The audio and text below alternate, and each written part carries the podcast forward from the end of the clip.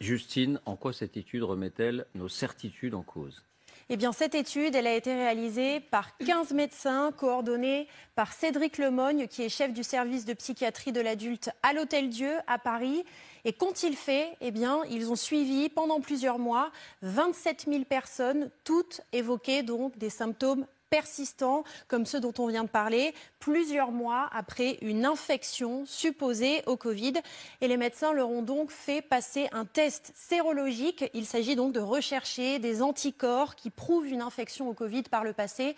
Et le résultat est saisissant. Pour à peine plus de 1000 participants, le test était positif. Vous avez bien entendu, c'est-à-dire que pour plus de 26 000 patients, il n'y avait pas de traces de Covid. Quelles sont les conclusions donc des auteurs de cette étude eh bien, les auteurs concluent que dans une très grande majorité des cas, c'est un effet de l'esprit sur le corps. Écoutez les explications de Cédric Lemogne, coordinateur de l'étude.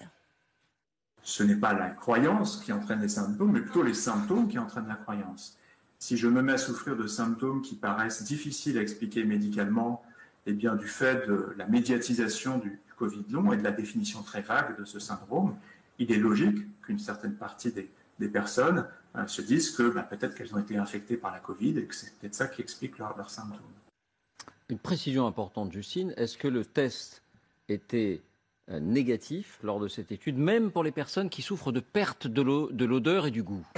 Eh bien non, c'est l'exception de cette étude, effectivement, pour les patients souffrant d'une perte de goût et d'odorat, ce que l'on appelle l'anosmie. Le test sérologique était systématiquement positif et donc, si vous souffrez de ce symptôme depuis au moins 4 semaines, on le rappelle, vous pouvez effectivement considérer que vous souffrez d'un Covid long. Bon, alors ça fait un an et demi, ça fait 18 mois qu'on parle de ces dizaines de milliers de cas de Covid long, qu'on en parle comme d'un fléau euh, sanitaire, qu'on le relie évidemment euh, très expressément au virus.